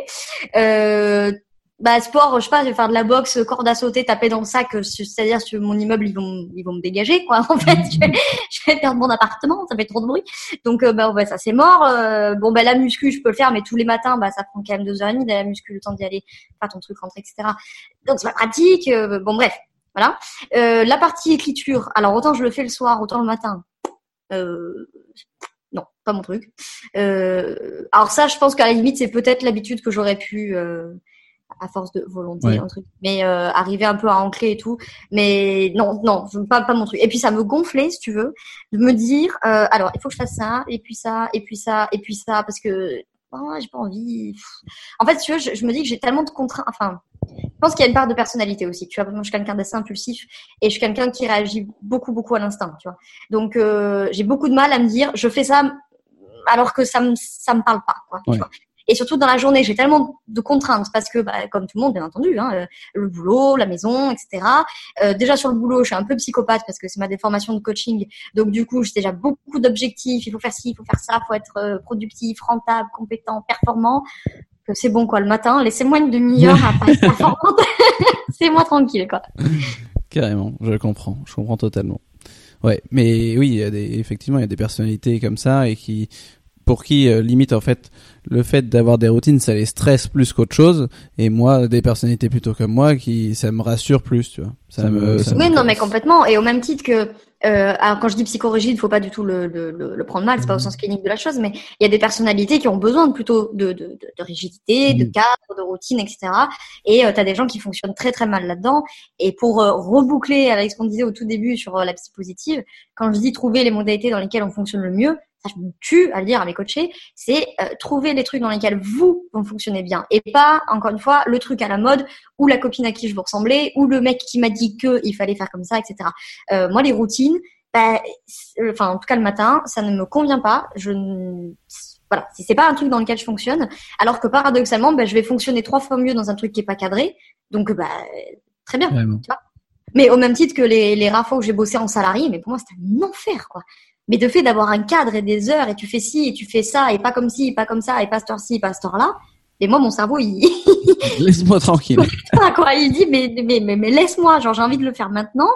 Comme mon agenda, moi, c'est un truc qui change tout le temps parce que je le prévois pour la semaine. Et finalement, je vais faire le matin ce que j'avais prévu l'après-midi parce que juste, je me dis, j'ai envie de le faire maintenant. Pourquoi tu veux que je m'emmerde à le faire cet après-midi alors je peux le faire maintenant que j'ai envie de le faire maintenant? Bah, mm. Fais-le maintenant, point barre, basta. Mm. L'essentiel, c'est que ce soit fait à la fin de la journée, quoi. Ouais, t'as raison. Je, je, te rejoins sur, euh, sur ce point de.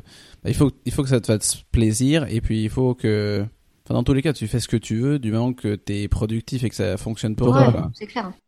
Trouver les modalités dans lesquelles on fonctionne le mieux. C'est ça. Il y a des gens qui fonctionnent très très bien là-dedans, mais comme tu as des gens qui fonctionnent très très bien en travail d'équipe, par exemple, euh, moi je suis une ultra solitaire, je sais très bien que ça n'empêche pas qu'il y ait des choses sur lesquelles je vais bosser en équipe. Par contre, si on me demande un travail exigeant très rapidement, il faut que je le fasse toute seule parce que je vais, je vais le faire dix fois plus vite qu'en équipe en fait. Hmm. Et ça va me coûter dix fois moins que de le faire toute seule qu'en équipe. Donc euh, après, il suffit, enfin il suffit. pas si simple, mais c'est important justement de se connaître et de savoir les modalités dans lesquelles on fonctionne, les forces sur lesquelles on peut s'appuyer. Et euh, voilà, moi je sais que je peux travailler très très vite parce que je peux apprendre très vite. Par contre, euh, je reconnais que je suis pas très douée pour travailler en équipe. Donc du coup, euh, s'il y a des délais courts à tenir, c'est pas là qu'il faut que je me mette quoi. D'accord. Au cours des cinq dernières années, quelle nouvelle croyance, attitude ou habitude a le plus amélioré ta vie? Ah c'est une question intéressante. Ça. La première grande croyance, c'est plus une famille entre guillemets suite à cette croyance. On n'est pas une en particulier. C'est euh, ça vient du bouddhisme parce qu'en fait, je me suis initiée euh, un peu par hasard d'ailleurs au bouddhisme après ma première année de médecine. Et ça, pour le coup, ça a complètement, mais alors complètement changé ma vision des choses, euh, surtout pour la anxieuse euh, pathologique que j'étais. Et, euh, et notamment, alors bon, des grands principes que je pense tout un chacun peut connaître au bouddhisme, l'empathie, la bienveillance, etc. Surtout apprendre à relativiser, apprendre, et ça c'était compliqué pour l'anxieuse que j'étais, apprendre que de toute façon rien n'était immuable à part le changement, que tout allait tout le temps changer.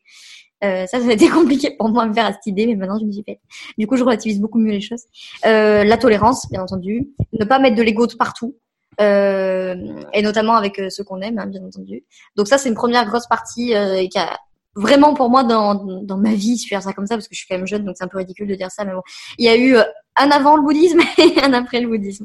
Et, et la deuxième grande croyance, attitude, c'est que j'ai compris que je pouvais faire tellement de choses si je passais de l'autre côté de la peur euh, et si j'étais patiente. Et euh, alors déjà la patience c'est pas euh, ma qualité première euh, naturellement, donc je le travaille et et ce côté vraiment apprendre ta seule limite c'est toi-même. Et ça vraiment quand j'ai compris que en fait je me mettais des barrières toute seule dans ma tête, etc. bah en fait juste là aussi il y a eu un peu entre guillemets un avant après au sens où en fait si je regarde tout ce que j'ai pu faire après euh, après cette croyance, entre guillemets, je me dis, mais putain, mais tout ce qui s'est passé en deux ans, mais il s'est passé juste 40 euh, fois plus de choses que les 20 dernières années, quoi. Hmm. Ouais, je comprends. Carrément, c'est intéressant. Et de quelle mauvaise habitude tu aimerais te débarrasser? De quelle mauvaise habitude j'aimerais me débarrasser euh... Putain, c'est une très bonne question, ça. Euh... Enfin, alors, euh, c'est c'est pas tant une mauvaise habitude dont je voudrais me débarrasser avec une bonne habitude à, reprendre. C'est de plus lire. Parce que ça, j'avoue que depuis que je travaille constamment sur mon ordinateur et mon téléphone, je lis beaucoup moins qu'avant et ça me désole énormément. Euh, si, alors si, il y a une mauvaise habitude dont je voudrais me débarrasser en parlant de ça, c'est que j'ai toujours 15 euh, bouquins en même temps. Ça, c'est insupportable. Parce que euh, les trucs qui m'intéressent, je me dire, putain, faut que je lis ça et ça et ça, et du coup, j'attaque tout. Et donc, au final, je sais plus où j'en suis. Donc, après, je recommence. Enfin, bon, Donc, euh, là, je lis un bouquin, je l'ai acheté il y a huit mois peut-être. Euh, et puis j'avais commencé à arrêter. Bref. Donc ça, c'est une habitude dont il faut que je me débarrasse. Après, sur le plan alimentaire, bon, le chocolat. Ça faut que je me débarrasse du chocolat un petit peu. Après, j'ai l'avantage que je ne clignote pas du tout, du tout. J'ai jamais envie de clignoter. Donc ça, je pense que c'est plutôt une chance pour moi parce que je sais que ça pose euh, ça pose problème à plein de gens. Euh, faut que j'arrête de me bouffer les les, les, les, les, les peaux mortes à côté des ongles. bouffer les cuticules parce que je passe ma vie à faire des manucures et qu'au final c'est tout moche parce que je me suis euh, arraché les ongles. Bah, écoute, euh, j'ai pas un truc super glam à te raconter là. Non, mais c'est déjà c'est déjà pas mal. Il y a déjà beaucoup de choses, surtout sur euh, sur la lecture. Je je me reconnais aussi sur les l'envie de d'apprendre beaucoup de choses et d'acheter des nouveaux livres, d'en commencer un peu, d'autres pas. Et, et, c'est compliqué ça. Hein. Ça c'est compliqué. Euh, vraiment, j'essaie de me soigner de plus en plus. C'est euh... non mais t'as envie d'apprendre. Tu dis ah, putain, ce livre il a l'air trop bien. Tu l'achètes, tu le places quelque part. Tu te dis je vais le lire. Hein. T'inquiète pas. Ouais, putain, il y a celui-là aussi. Tu commences un autre un autre livre. Et là, ah, Le pire, moi, c'est que j'ai trouvé maintenant, euh, depuis un an, la, la, bibliothèque municipale de Lyon, c'est des Lyonnais qui m'écoutent, euh, l'abonnement à l'année, il coûte que dalle, je crois, c'est 45 euros. Et, euh, enfin, que dalle, c'est abordable tout. Et, euh, et du coup, c'est génial parce que tu peux emprunter jusqu'à 15 ou 20 livres en même temps. Euh, sauf qu'en fait, euh, euh c'est devenu l'enfer de ma vie parce que du coup, je continue à acheter des bouquins. Plus, euh, je vais à la bibliothèque, j'en j'en j'en loue, euh, j'en commande 15. Et, au final, bien entendu, t'as trois semaines pour les lire. Donc en trois semaines, je lis pas les 15, ça va de soi. Donc au final, je suis frustrée parce que j'ai pas tout lu. Enfin bref, et, du coup, ouais, j'ai ben, moi aussi c'est pareil, j'adore apprendre et du coup euh, les, les, les, gens proches de moi le, le savent généralement à l'anniversaire quand ils savent pas quoi me faire c'est un, un chèque cadeau chez Gilbert Joseph tu vois. À la librairie des étudiants où je fais une rasade de livres de psy et tout. Et après euh, alors moi je les commence quand même je les place pas tout de suite mais euh, je commence et puis après j'en attaque un autre et puis, et puis euh, des pages partout. Moi, ce que, ce que j'ai développé maintenant, c'est que je dis à ma copine, bon, là, tant que j'ai pas terminé ça ou telle formation, tu m'interdis d'acheter autre chose. Et donc, si on va par exemple à Gilbert Joseph ou un truc comme ça, il est bien celui-là, me dit, est-ce que t'as terminé l'autre pas fini. Ni non. bon, ok, t'as as raison. T'as raison. mais ah, moi aussi j'avais tenté de faire ça, mais le problème c'est que je l'écoute pas, donc. ouais, ou alors en cachette, tu vas tout seul, tu t'en, achètes. Oui, c'est ça. Après je retourne tout seul, je fais non, mais celui-là c'est pas pareil, c'est que j'en ai besoin pour le boulot, tu comprends, c'est vraiment urgent, euh, voilà. Carrément, j'ai, j'ai les mêmes problématiques. euh, est-ce que tu as une curieuse habitude ou une chose inhabituelle que tu adores? Ouais, alors euh, bah il y a, y a le fait de danser toute seule euh, comme une folle là, mm. absolument nécessaire à ma santé mentale. Euh, un truc euh, inhabituel, enfin je sais pas si c'est inhabituel, mais euh, j'ai regardé la série Desperate Housewives sans exagération, je pense au moins 25 fois. ah ouais, du début à la fin? Par, ah, les huit saisons, je connais tout par cœur. et, et, quand j'ai préparé cette question, enfin quand j'ai un peu réfléchi, parce que je voulais pas être un truc débile, j'ai dit à mon copain justement, ah, t'as pas une idée d'un truc, euh, chose inhabituelle que je fais Et il m'a regardé, bah, tu fais tes ongles deux fois par semaine. Voilà. Donc apparemment, c'est un truc tard. Hein, je suis obsédée par mes ongles. C'est très très rare de me voir sans manucure. D'accord. c'est une de mes névroses, voilà. c'est les ongles. Les ongles devant Desperate. Exactement. Avec un T, c'est génial. Ça, c'est mon truc, tu vois. En toutes circonstances, il y a une merde dans ma vie. Je me dis, bon, situation de crise. Desperate Housewives, un thé vert. Une manucure, et déjà, ça va mieux. T'as raison. T'as raison d'avoir des. Bah, je sais pas comment on a. des protocoles. des, protocoles euh, crise. en cas de crise, quoi. T'as raison. C'est pas mal. Moi, ça, ça pourrait être aussi être une série. Ça, ça serait peut-être euh, Malcolm, tu vois. Malcolm. Ah euh, ouais, ok, ouais. J'adore, j'adore. Ouais, moi dans ce registre-là, genre épisode de 20 minutes un peu comique, il y a Scrubs, Scrubs. Ouais aussi. Mais enfin, j'ai moins regardé, mais je vois, c'est pas mal. C'est vrai. Euh, eh bien, où, est-ce que j'en suis dans mon interview moi? T'arrives à la partie loisir, je crois. C'est ça. J'arrive ici. Euh, bientôt, c'est Laura qui va poser les questions. est-ce que tu veux que je prenne le relais, Brice? Euh, Si t'avais plus ton boulot demain, qu'est-ce que tu ferais de ta journée? Ça, c'est la question la plus facile. Ton podcast, je ferais du cheval. du cheval toute la journée Toute la journée, tout le temps. D'accord.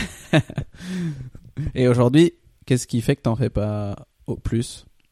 Alors là, tu es en train de me poser la grande question existentielle névrotique de ma vie, parce que c'est une question que je me pose euh, souvent et qui me qui me tracasse un peu, tu vois.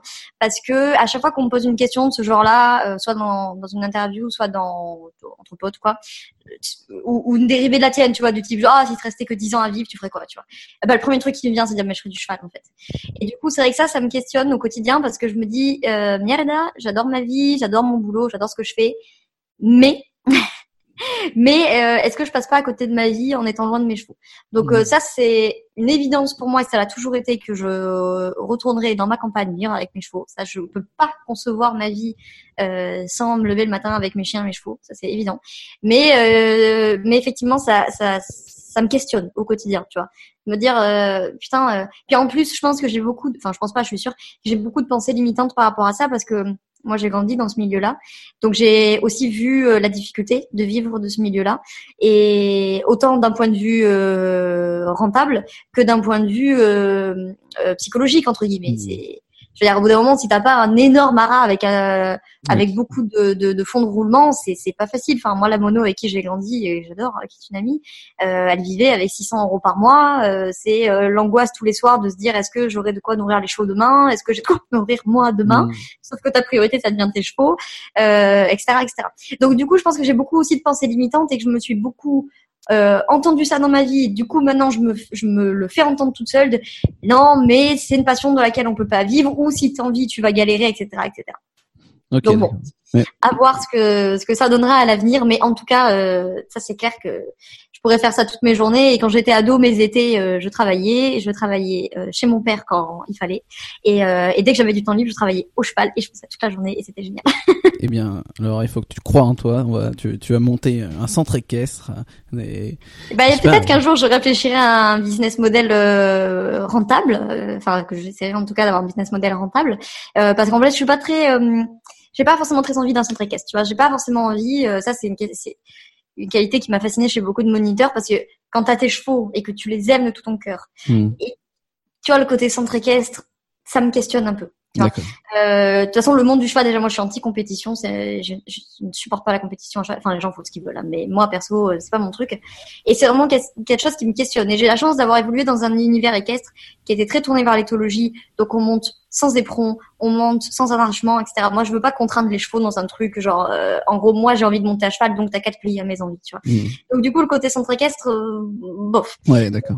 J'étais plus dans l'idée plutôt d'avoir un modèle peut-être pension, tu vois, quitte mmh. à à côté avoir une activité soit encore de coaching et ou de médecine chinoise quand je me serais formée à ça et que je pourrais consulter. Euh, et pourquoi pas à côté avoir de la pension et après répartir un pourcentage de montant quelconque entre les deux, tu vois. Ça pourrait être un, un, compromis. Oui, ça, en, tout cas, c'est une bonne transition vers euh, vers quelque chose qui te passionne encore plus, quoi.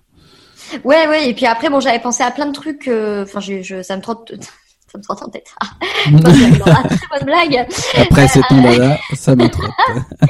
Alors, euh, je vais te mettre le pied à l'étrier. ah, ça y est, je suis partie. Euh, non, de, de, concilier le coaching et le cheval. Hmm. Et euh, notamment, par exemple, bon, sur les entrepreneurs, parce que je me suis spécialisée là-dessus, mais je me dis qu'il y aurait un truc super à faire euh, parce que le, le, cheval est un animal qui te renvoie tellement de tes émotions, etc. Et, euh, et je pense qu'on pourrait euh, avoir de, de, de, jolis programmes, de jolies évolutions à coupler l'un avec l'autre. Après, c'est toujours compliqué. si, enfin, ceux qui aiment les animaux le, le, comprendront, je pense aisément. Quand tu aimes ton animal, que tu aimes ton gamin, puisque moi j'en suis complètement gaga. Genre là, j'ai ma chienne en fin de vie. Moi, je suis en burn-out pendant 35 ans, je vous préviens. Hein. Ça va être la catastrophe quand elle va partir, cette chienne. Et, euh, et bah, donc là, par exemple, ton cheval, quand tu l'aimes de tout ton cœur et qu'il faut le confier à quelqu'un, bah, forcément, qui débute et qui sait pas faire et qui met des coups mm. dans la bouche, qui met des coups dans le dos, qui... Et toi, t'es là, tu dis, oh, aïe, aïe, mon bébé. Mm. je comprends. C'est vrai. Euh... J'en suis tout ému. Non, je suis en train de réfléchir à un business model là parce que j'ai envie, j'ai envie que ce cheval ne soit pas maltraité. Euh. non, mais il faudrait que je m'y parle. En vrai, je m'étais déjà penchée parce que euh, chez mes parents, on a du, on a beaucoup de terrain, donc j'avais pris rendez-vous à la mairie, etc. Et là, bah, sentence à la mairie, terrain non constructible, zone inondable, zone agricole sensible. En résumé, je peux rien en faire d'autre que mon usage personnel. Quoi. Donc déjà, bon, ça limite un peu parce que ça veut dire qu'il faut aller louer ou acheter euh, bah aussi l'espace le, pour euh, mettre tous ses chevaux, bien entendu. Donc euh, voilà, ça m'avait un peu cassé dans mon dans mon élan, mais bon, je désespère pas que d'une manière ou d'une autre, ça va intégrer ma vie, c'est obligé, parce que je pense que pour le coup, s'il y a bien un truc qui me ferait dire que je passe à côté de ma vie, c'est de me dire que j'ai pas fait de cheval de vie. Quoi. Et donc du coup, on en reparlera. Qu'est-ce que tu fais en dehors de ton travail? Ouais, bah du coup euh, le sport hein, dont on a voilà on a parlé, euh, l'espagnol du coup on a vite parlé tout à l'heure. Euh, donc ça j'essaye. Euh, bah, là tu vois pour le coup c'est un truc de ma sphère perso. Je me suis fixé des objectifs entre guillemets. Donc au minimum 45 minutes par semaine parce que ça c'est pareil. Pendant des années je m'étais pas fixé d'objectifs et du coup ouais j'ai pas le temps c'est pas la priorité. Bref donc maintenant c'est fixé comme ça je le fais généralement dimanche soir mais voilà. je passe beaucoup de temps en famille avec mes amis ça, c'est vraiment la chose la plus importante pour moi. J'adore mon travail, mais euh, mais je sais très bien que pour moi, ce qui comptera le plus à la fin, c'est ma famille et mes amis. Euh, donc, je passe beaucoup de temps avec eux. Et après, d'une manière globale, je passe beaucoup de temps à apprendre parce que j'adore apprendre. Donc, ça peut être, bah là, tu vois, après notre euh, notre entretien, je vais goûter déjà parce que bien sûr. et après, c'est un temps auto-formation, donc médecine chinoise en l'occurrence. Mais euh, mais j'adore la politique, j'adore la philosophie, euh, l'histoire. Voilà, donc je passe beaucoup de temps à, bah, lire, comme on a dit, euh, à entamer 15 bouquins, à regarder des documentaires de théologie. Je suis une grande passionnée de l'histoire des religions donc voilà, je fais des trucs improbables, il faut marrer mes potes. Mais euh, moi, je suis la meuf qui est capable de passer trois heures dimanche matin à regarder un truc de physique quantique alors que j'en ferai jamais rien de ma vie, tu vois. Mais ça m'éclate. D'accord, beaucoup de choses du coup. Et une grande importance aux amis et à la famille. Ouais, ouais, ouais, ça c'est hyper important. Euh, ma famille très clairement. En plus, nous c'est des familles méditerranéennes, donc en plus famille c'est pas mon frère et mes parents, hein, c'est euh, les cousins, les oncles, les tantes, les grands-oncles, les grands-oncles, les cousins des oncles, tout ça là. Donc euh, ça c'est très important pour moi. Et les amis aussi parce que euh, alors j'ai des amis non entrepreneurs qui sont euh, les amis que je m'étais faites euh, plutôt à la, à la fac euh, médecine psycho etc qui sont très importantes dans mon équilibre parce que je les connais depuis longtemps et parce qu'elles sont pas entrepreneurs aussi. Et qu'il y a des moments où j'ai juste envie de voir des gens qui me parlent pas de boulot et qui me parlent pas de business et qui me parlent pas de business model de business plan de comptabilité de prêt bancaire voilà. Et euh, et à l'inverse bah aussi mes amis entrepreneurs qui euh, à l'inverse bah, sont aussi hyper importants pour moi parce que bah, ils comprennent et qui vont me soutenir. Là j'ai eu une merde avec une cliente il y a deux semaines. Et ben le réflexe ça a été de dire les copains, vous faites quoi ce soir? Venez, on va boire un verre, on ce que vous voulez, on mange un burger, je m'en fous. Mais j'avais juste besoin de travailler avec des gens qui comprenaient ça et de partager nos malheurs et nos bonheurs aussi, bien entendu. C'est vrai. Et ça me, enfin, ça me fait réfléchir sur euh, les entrepreneurs. C'est vrai que souvent, quand on est avec euh, des personnes qui sont aussi entrepreneurs, on parle beaucoup de, de business et de choses comme ça. Mais euh, je suis d'accord qu'il y a aussi besoin de parler d'autres choses et de, enfin de, de chiller, tu vois. Comme, ah mais complètement, pour en faire le lien avec ton podcast. Et, et moi, enfin moi, ce que j'aimerais faire justement avec chill et tout ça, c'est justement de rencontrer des entrepreneurs, mais comme si c'était tes potes et que t'as pas besoin d'avoir une intention réelle derrière, si ce n'est que vraiment passer un bon moment avec des gens qui vont te comprendre aussi, mais être vraiment en totale transparence, parce que je trouve que c'est compliqué de d'avoir ça en fait. Bah, je trouve que déjà c'est un métier, enfin c'est un métier, c'est une fonction entre guillemets, où déjà tu brasses ça toute la journée. Je veux dire, l'entrepreneuriat, ta boîte, qui est un peu ton bébé, tu l'amènes partout avec toi. Elle est là la nuit, elle est là le matin. Euh, tu peux pas la laisser une semaine sans manger. Euh, bon, mm. euh, on sait tous ce que c'est. Ça te trotte dans la tête tout le temps. Ça peut t'empêcher de dormir. C'est au milieu de ton couple, de tes enfants, partout. Euh, moi, en plus, j'ai une famille d'entrepreneurs. Donc du coup, euh, j'ai mon papa au téléphone tous les jours. Et qu'est-ce qu'on dit? Papa, papa, tu peux répondre à ma question comptable, ma question juridique. Lui, il est aux élections et comme on est fan de politique, il m'appelle, il me dit Laura, tu peux me relire un discours, machin. Donc on parle de boulot tout le temps, en résumé. Mon mec est un entrepreneur, donc on parle de boulot tout le temps. Mes potes sont entrepreneurs, donc on parle de boulot tout le temps. Et, euh, et moi, très clairement, pour ma survie, j'ai besoin, euh, voilà, tout ce qu'on a dit là, le sport, etc. Et j'ai aussi besoin de moments, déjà d'une de solitude parce que je suis très solitaire, et de moments, je, leur dis, les potes, je suis désolée, je peux pas vous voir.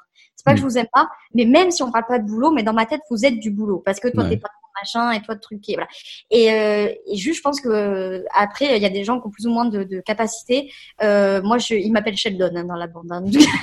tu vois moi je suis l'autiste de service et il y a des moments où je suis genre euh, stop me parlez plus tu vois on est parti une semaine à dans sur la côte d'Azur c'était tous ensemble ouais. et moi j'appréhendais le je me suis dit oh putain une semaine chaque minute de chaque jour entouré de monde je vais péter les plombs.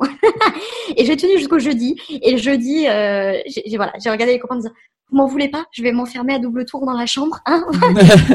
Laissez-moi 4 heures, ça va aller? Tu sais, me regarder bizarre, au mec était genre, non, non, vous inquiétez pas, c'est normal. c'est normal. Elle, va prendre un Xanax, ça va bien se passer. ouais, ok. On va maintenant passer aux trois dernières questions de la fin. Alors, la première, quelle est la recette euh, ou le plat dont tu ne te lasses jamais? Euh, Les burgers. Les burgers. Une particularité du burger, lequel? Lequel euh, sur Lyon, King Marcel et les burgers de papa est euh, plutôt classique. Euh... Cheese bacon. Ouais, voilà. Avec de la poitrine fumée, ça c'est cool. des, oignons, c'est la base. Voilà. Pas de poulet, c'est vrai, truc au poulet. D'accord. Je comprends pas le concept. ouais, moi non plus, je suis pas, je suis pas très fan. Mais bon, bref. Euh, quel est ton film préféré? Film préféré. Alors, euh, ça c'est vraiment une question. Tu m'as posé une colle euh, parce que tu m'as dit précisément le film euh, que si je pouvais en regarder plus qu'un seul et unique toute ma vie. Ouais. Alors, je t'aurais bien dit Desperate Housewives parce que je regarde ça tout le temps. Mais euh, si, vraiment le film pour moi qui est génial, c'est bon, pas très étonnant, c'est L'homme qui murmurait à l'oreille des chevaux. Ok. parce que déjà d'un point de vue équestre, certes, mais aussi d'un point de vue humain, ce film il est magnifique. D'accord. Très bien. Et est-ce que tu as une anecdote du coup en rapport avec le sport ou l'alimentation? Ouais, alors euh, je me suis cassé la tête pour les trouver. Alors sur l'alimentation, j'ai pas d'anecdote particulière, euh, à part une fois une anecdote un peu drôle, c'est enfin tout est relatif. Mais euh, quand j'ai eu du coup mon la première fois le régime de médecine chinoise, j'avais des trucs comme on a dit un peu improbables, tu vois, genre fleurs de chrysanthème, graines de lotus. Euh, ouais. Et donc en fait, euh, je me suis retrouvée dans une épicerie asiatique au fin fond de Lyon, vers Pardieu là-bas, dans un truc improbable, dans une rue improbable. Enfin bon bref, un truc improbable. mais bon, j'ai trouvé ce que je cherchais. Et anecdote sport. Alors au début, je me suis dit que j'allais te, te, raconter une ribambelle de chute à cheval, s'il y en a des comiques quand même. Mhm. Mais euh, l'anecdote sport drôle peut-être, c'est que quand euh, justement on part euh, une semaine avec les copains entrepreneurs, c'est moi qui suis missionnée prof de sport, notamment pour le yoga. et euh, et que du coup la dernière semaine, voilà, ils ont été assidus et et attentifs les trois quatre premiers jours et à partir du jeudi, ça a été n'importe quoi. Les cours de yoga, cours de yoga comme t'as jamais vu, tu sais, en cours de yoga c'est calme, concentration, bah là c'était le bordel, il y a tout le monde qui rigolait, c'était la fête du slip. Là. Ouais, j'ai n'importe quoi. J'étais là, genre, c'est bon, je démissionne. Là, je, je me casse. D'accord. Pour terminer, Laura, est-ce que tu peux donner aux auditeurs les liens vers lesquels ils peuvent te retrouver? Euh, Les liens, eh ben déjà le lien du site, hein, bien dans ta boîte.fr. Voilà. Euh, là où je vais être active, ça va être euh, le groupe privé euh, Facebook. alors l'URL, je crois que c'est Facebook slash groups slash slash bien ta boîte groupe ou groupe bien ta boîte ou quelque chose comme ça. Bref, ils vont le retrouver de toute façon. Instagram où je suis active aussi et mon LinkedIn Laura Besson slash Laura Besson. D'accord. Comme d'habitude, je mettrai les liens pour te retrouver, évidemment. Bien, je te remercie, Laura, d'être passée sur le podcast. Bah, merci à toi. Et à bientôt. À bientôt. Ciao. Merci d'avoir écouté cet épisode jusqu'au bout. J'ai encore besoin de vous deux petites minutes. Si l'épisode vous a plu, je vous invite à laisser un avis sur iTunes ou Apple Podcasts. C'est vraiment ce qui m'aide le plus à gagner en visibilité. Et en cadeau, je vous offre mon e-book de plus de 20 recettes LC pour booster votre énergie. Elles sont prêtes en moins de 15 minutes. Elles sont très simples et efficaces et surtout très bonnes. Et puis, entre nous, même si vous ne mettez pas d'avis sur iTunes, je vous les mets dans les notes de l'épisode parce que je suis trop sympa. Alors pour mettre un avis sur iTunes, c'est très simple. Lancez iTunes depuis votre ordinateur ou Apple Podcast depuis votre smartphone. Cherchez Chill mais faites ta fitness. Allez dans la section notes et avis et laissez un avis. Merci de soutenir ce podcast et à bientôt pour un nouvel épisode.